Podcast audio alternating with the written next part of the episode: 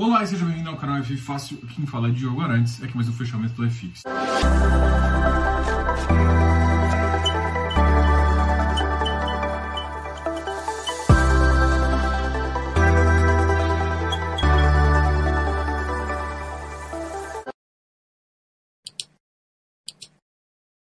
A gente hoje está fazendo um fechamento de segunda-feira, onde a gente conversa um pouquinho sobre você, sobre o mercado, tá?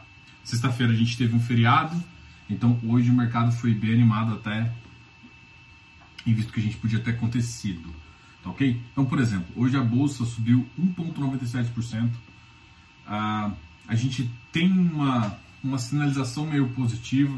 Eu ainda acho que o mercado está o mercado exagerou numa queda, mas ainda assim, é, mesmo a sinalização pro mercado ainda não está sendo efetivada em, em reformas, né, que a gente precisa.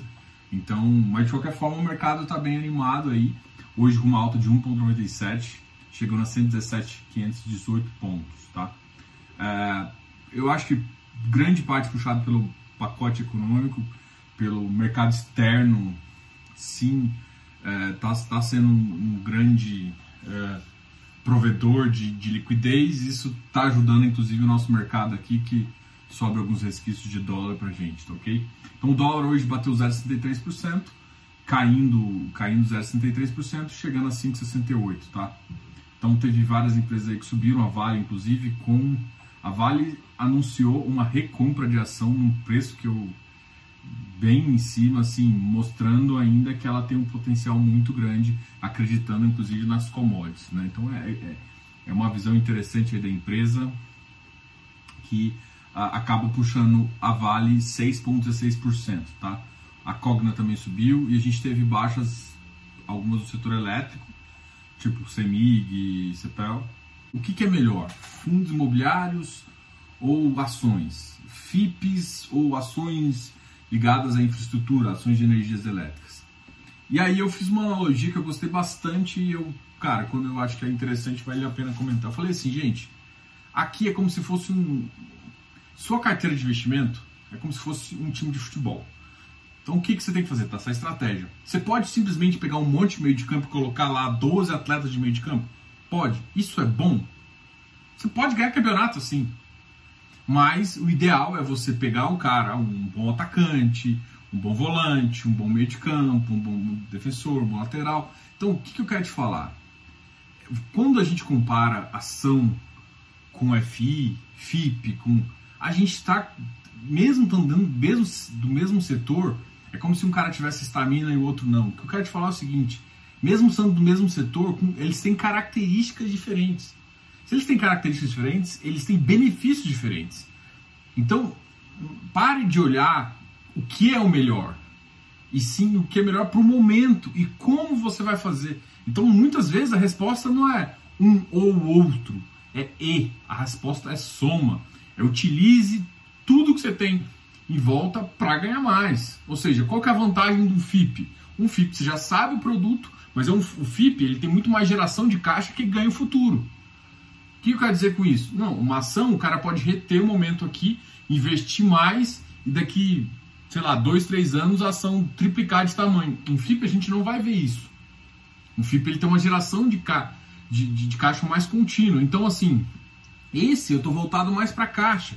Esse aqui eu posso ter um ganho, eu, eu, eu tenho uma ingerência sobre as decisões da empresa. No FIP eu tenho um maior controle, porque ele tem que seguir um regulamento. O regulamento ele, ele deixa o, o sistema um pouquinho mais travado.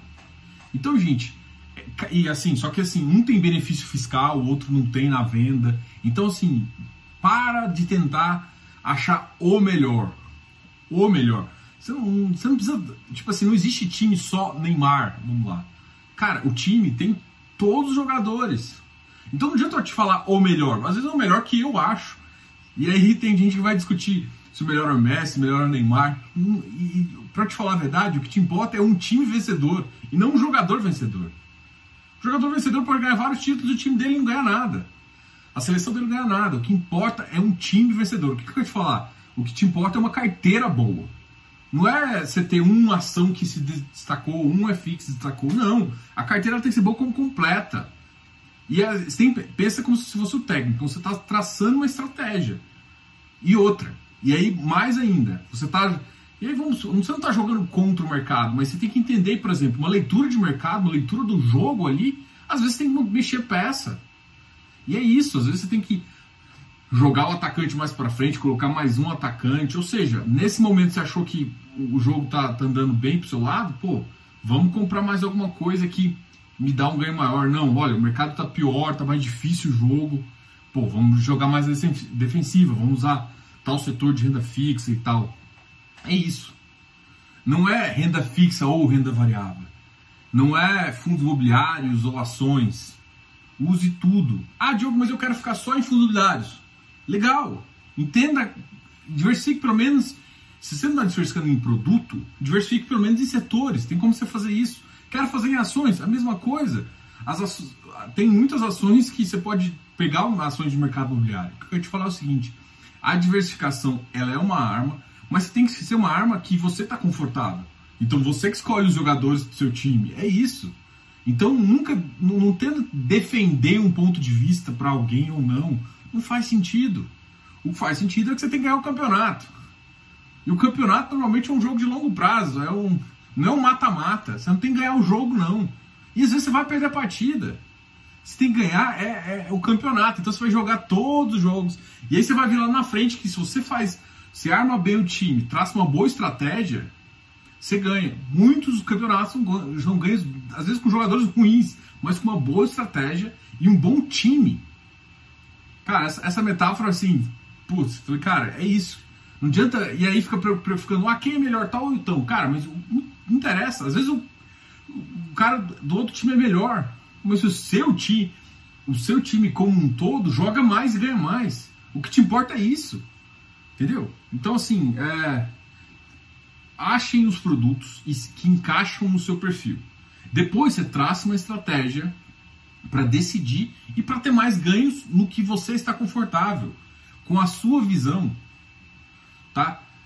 Isso talvez seja o mais importante, entendeu? O mais importante de que ficar querendo achar o melhor produto, o melhor FI, o melhor. Hum, porque de fato, cara, às vezes você tem produtos, dois produtos, duas gestoras muito boas, muito parecidos. Qual que vai sair melhor? Cara, não faz. Tipo, quem falar esse ou esse está querendo chutar. Mas assim, por quê? Porque, por, mas o que, que define uma boa gestora? Ah, não. Boa gestora é definida por isso, por isso, por isso, por isso. Às vezes tem mais de uma que tem, tem um critério interessante, entendeu? Isso é muito importante. Então, não fique tentando achar é, diferencial em relação a uma coisa que não faz sentido. Gosta de FIP? Investe. Gosta de. Uh, gosta de FIP? Ok. Gosta de uh, ações, beleza. Então utilize tudo a seu favor.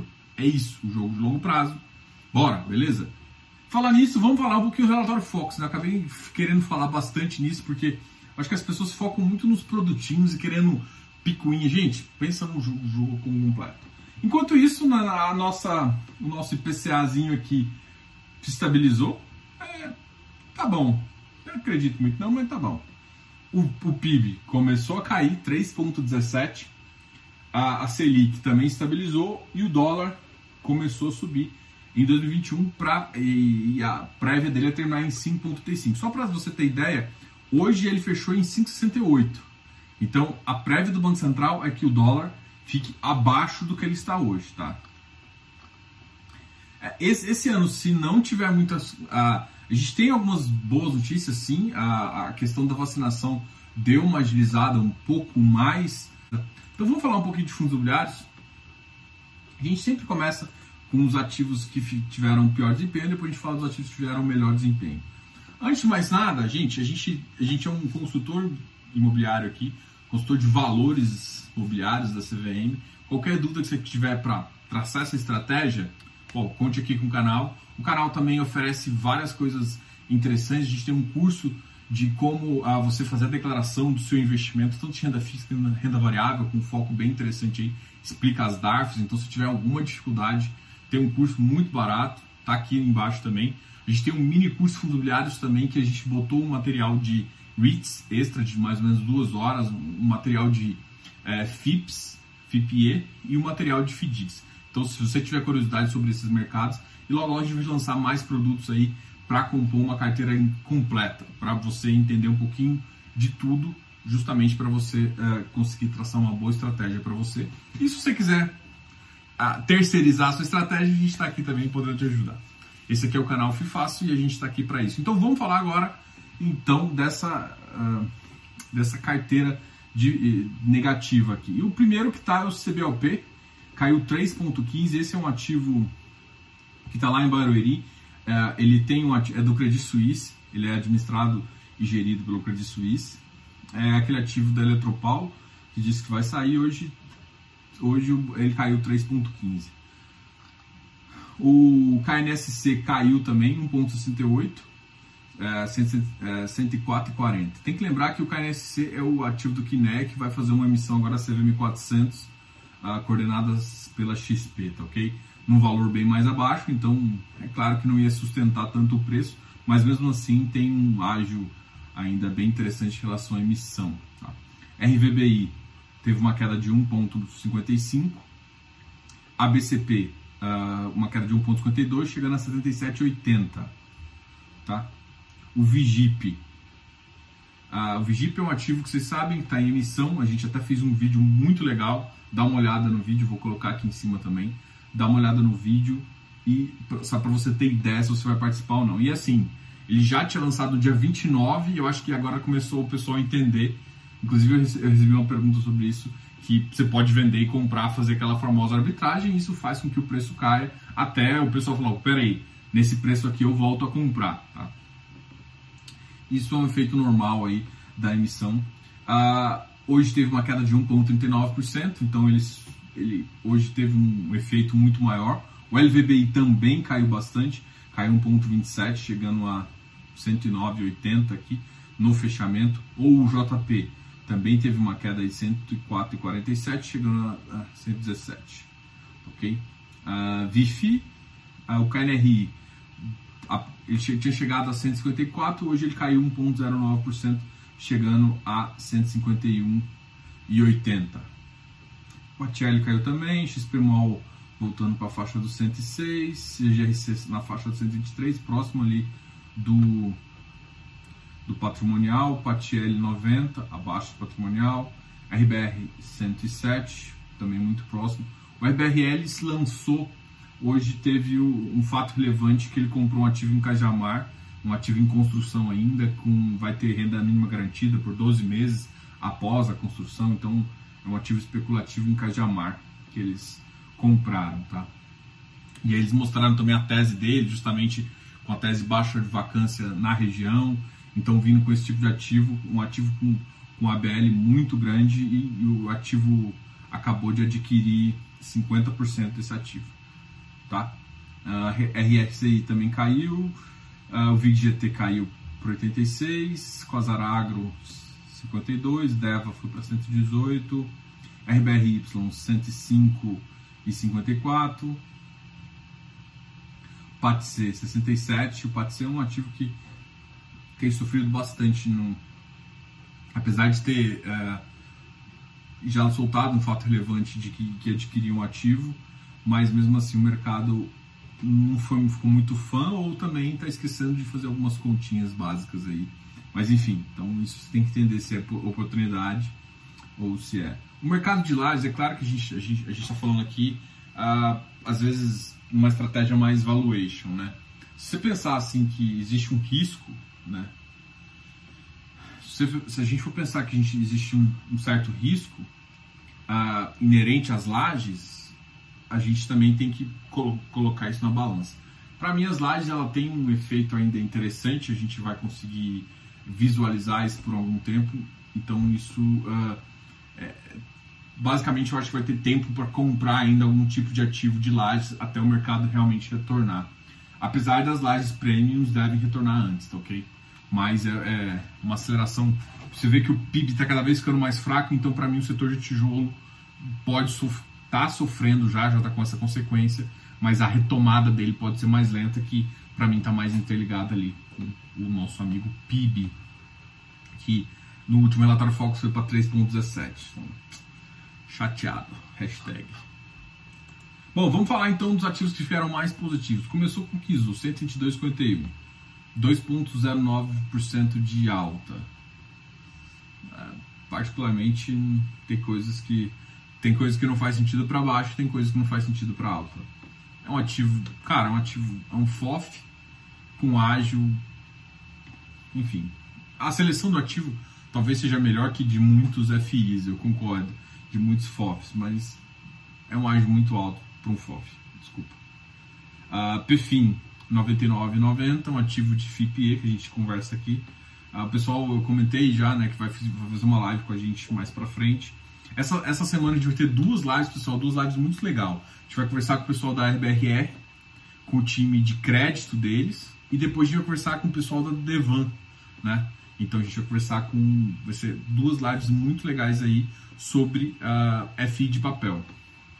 Um com a RBRR e outro com a Devan, aqui, que é justamente o gestor do Deva 11. E o RBR fala do RBRR, que é um ativo mais high grade, e o RBRY, que é o de, agora que chama crédito estruturado, que é um ativo meio middle risk ali, com uma característica bastante com CDI de com CDI aí Está tá em torno de 67%, mas deve cair um pouquinho com essa, com essa emissão. Uh, outro ativo que subiu bastante foi o XPIE, 85,90. XPCI também subiu bastante, 98,06, ele quase fechou na máxima, que foi 98. O XPCI está voltando muito bem, ele estava lá embaixo. É um ativo que tem uma, um ativo bem high grade, tinha uma parcela em CDI e que está sendo beneficiado aí por, pela, pelas altas da Selic, tá? E o mercado está enxergando isso tem uma visão de crédito interessante aí. Inclusive, para mim, melhor que o MXRF, tá? Sem sombra de dúvidas.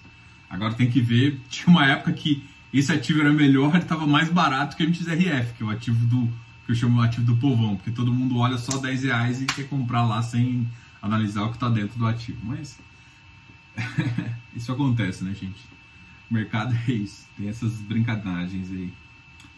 Uh, RBR Properties uh, 92,24, ele tinha caído um pouquinho. Hoje, uh, na fechamento, tá, fechou em 91,20, né? Lembrando que a emissão foi a 88, então ele ganhou um pouquinho de preço, ainda bem abaixo dos 94, 95 que ele estava. Uh, RECT também subiu 1,08, chegando a 87. O hectare subiu bastante também, 1,01%, chegando a 153,94. PVPO 116, CPTS 103,19. O CPTS ganhou preço, ganhou corpo, né? Ele teve uma emissão recente também, uma faixa de 97. Então tá com até um ágio interessante por ser um ativo high grade, né? É muito bem caracterizar ele por ser high grade, porque um ativo que eu acho que talvez até vale um vídeo muito interessante aí. Porque é um ativo high grade que paga um pouquinho mais, e aí você tem que entender como que ele faz para pagar mais, entendeu? Ah, CPTS a gente falou, RBVA também, uma alta de 0,92. Bom, os FOFs subiram bastante, o Iridium chegou a 136, uh, o Tegar 135, KNCR, AFCR 114. Ah, acabou de surgir um, ativo que hoje foi lançado, que é o AFHI, tá? Também da Araújo Fontes, que é uma gestora que eu acho bastante interessante. A gente deve fazer uma entrevista com, com o pessoal também. Uh, ele é, na verdade, é um, um middle risk, tá? Então o ativo aí, mas eu ativo começando com 96, eu achei, acho, acho pouco, acho pouco, mas tá bom, vamos ver aí como é que o mercado vai vai fazer. Bom, a VRTA 114, já 64. Eu já falei do Iridium, né? 136, Tord 11,90, o Tord também ganhou preço. O KNCR voltou a ganhar preço também. XPCM 40. Vilg 118 e 05. Habitat 118, Galg 112, HSF 98. Bom, pessoal, esses aqui foram os ativos uh, que mais subiram aí. A gente fez um resumo aí de algumas coisas. Qualquer dúvida que você tiver, deixa aqui nos comentários, a gente sempre tenta responder. A gente deve lançar alguns vídeos, uh, um, um, formato um pouquinho diferente. é, muita gente me questiona é, alguns relatórios gerenciais, né? Então a minha ideia é fazer um vídeo de 5 minutos, exatamente 5 minutos, não passar de 5 minutos, para falar um pouquinho sobre um pegar um relatório gerencial e mostrar como que eu tô lendo, assim, e mostrar alguns uns aspectos que talvez passam despercebidos por vocês que a gente tem que falar. Às vezes só mostrar também os pontos positivos, né? Então vai ser isso. A gente vai. Essa série vai estar tá sendo lançada no, no grupo uh, ah, para quem é assinante aqui do, do, do canal mas também eu vou colocar alguns para todo mundo para vocês verem também e quem achar interessante poder é, até participar da comunidade e tudo mais. Então, muito obrigado aí por assistir. Qualquer dúvida, deixe seus comentários aqui. A gente tem um canal de Instagram também e um site muito legal. Tem o nosso e-mail, procura a gente que a gente pode te ajudar aí sempre. Beleza? Diogo, canal F Fácil.